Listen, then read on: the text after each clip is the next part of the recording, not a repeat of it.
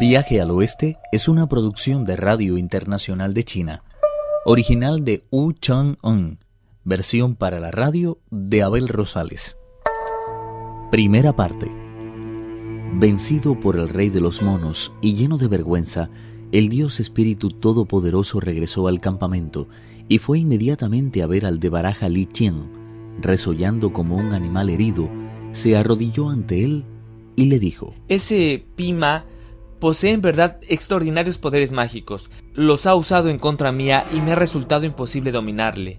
Deshonrado y derrotado, suplico ahora vuestra clemencia.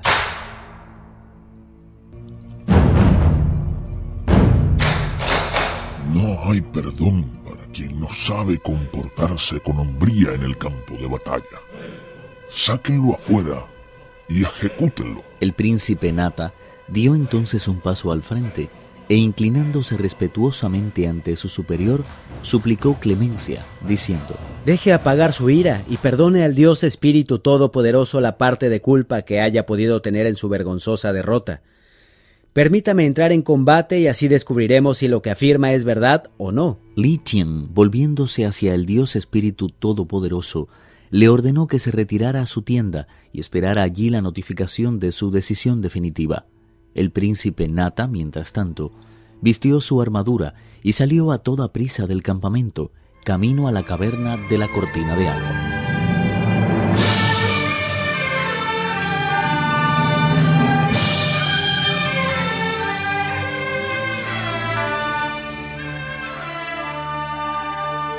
Ukun estaba frente a sus tropas cuando levantó de pronto la vista y vio acercarse al príncipe Nata con una fiereza que no cuadraba en absoluto con su extremada juventud. Quien le veía caía enseguida en la cuenta de que se trataba de un inmortal tan auténtico como el fénix o el unicornio, del que muy bien podía pasar por hijo.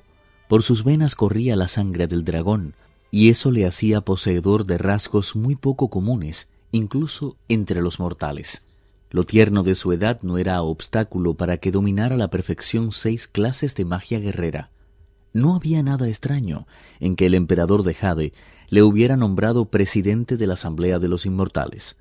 Ukon levantó la voz y le preguntó con visible sorna. ¿Se puede saber de quién eres tu hermano y qué es lo que pretendes, viniendo a llamar a mi puerta? Soy Nata, el tercer hijo del de Baraja Li Ching, y me encuentro aquí no por voluntad propia, sino por expreso deseo del emperador de Jade, que me ha ordenado venir a arrestarte. No sabes ni lo que dices, joven príncipe.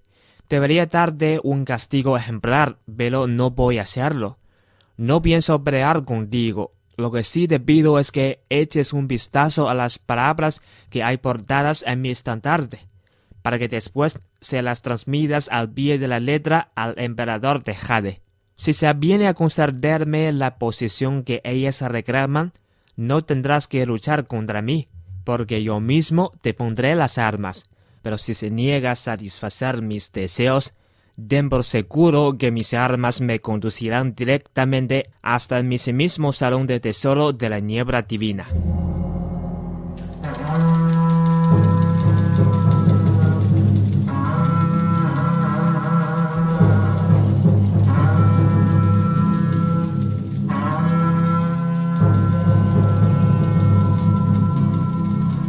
Cada uno se transformó en una terrible fiera y comenzó el combate.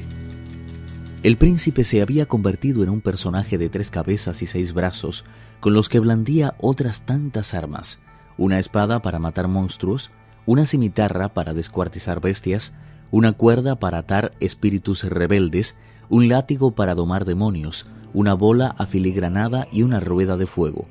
Ukon, por su parte, se convirtió en una horrenda criatura de tres cabezas y seis brazos, que sostenían amenazadores las tres barras de hierro en las que se mutó el arma de los extremos de oro que en su día le regaló el rey dragón del Océano Oriental. Jamás se había visto una batalla como la que aquel día ofrecieron el príncipe Nata y el hermoso rey de los monos. Los dos debían al mismo origen su fuerza y en ningún momento rechazaron el cuerpo a cuerpo. Haciendo uso sin cesar de sus poderes sobrenaturales, el príncipe y Wukong resistieron sin desmayar más de 30 asaltos. A la larga, Fue Wukong quien dio muestras de poseer un ojo y una mano más certeros. Cuando más encarnizada parecía la batalla, se arrancó un pelo del pecho y gritó ¡Transfórmate! Al instante se convirtió en una copia tan perfecta de sí mismo que terminó engañando al propio príncipe Nata. De un formidable salto, el auténtico Wukong se colocó detrás de él y le asestó un golpe terrible en el brazo izquierdo con la barra. Dueño aún de todos sus poderes mágicos, Nata oyó el silbido del hierro y trató a toda prisa de esquivarlo, pero no logró hacerse a un lado con la suficiente rapidez y el arma terminó hiriéndole. El dolor le hizo perder la magia y recogiendo como pudo sus seis armas, huyó derrotado hacia su campamento.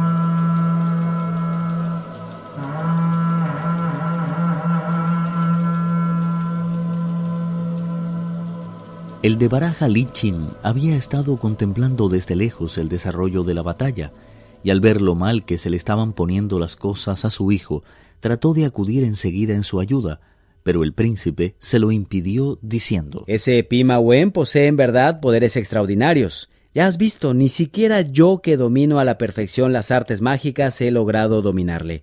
Es más, ha sido él quien me ha batido, produciéndome esta herida horrorosa en el hombro. A pesar de su profundo dolor, el príncipe Nata dijo a su padre Aún hay abierta una puerta a la esperanza. Delante de su caverna ha colocado un enorme estandarte en el que puede leerse el gran sabio socia del cielo. Él mismo ha afirmado con insoportable fanfarronería que si el emperador de Jade se aviene voluntariamente a concederle ese título, al punto de pondrá las armas y la paz quedará restablecida. Pero si se niega a ello, continuará luchando hasta poner su blasfemo pie en la mismísima sala del tesoro de la niebla divina. Su padre, el de Baraja Lichien, dijo entonces: En ese caso, lo más aconsejable es suspender de momento las hostilidades e informar cuanto antes al emperador de Jade de lo que ha dicho. Siempre habrá tiempo después de volver con más soldados y reducirle de la forma que sea. El príncipe estaba totalmente agotado y con la ayuda de su padre inició el camino de vuelta a los cielos para informar al emperador celeste de todo lo ocurrido. Viaje al oeste, uno de los cuatro grandes clásicos de la literatura china. Versión para la radio, Abel Rosales. Actuaron en este capítulo Pedro Wang, Raúl López y Juan Carlos Zamora. Esta es una realización de Abel Rosales, quien les habla, para Radio Internacional de China.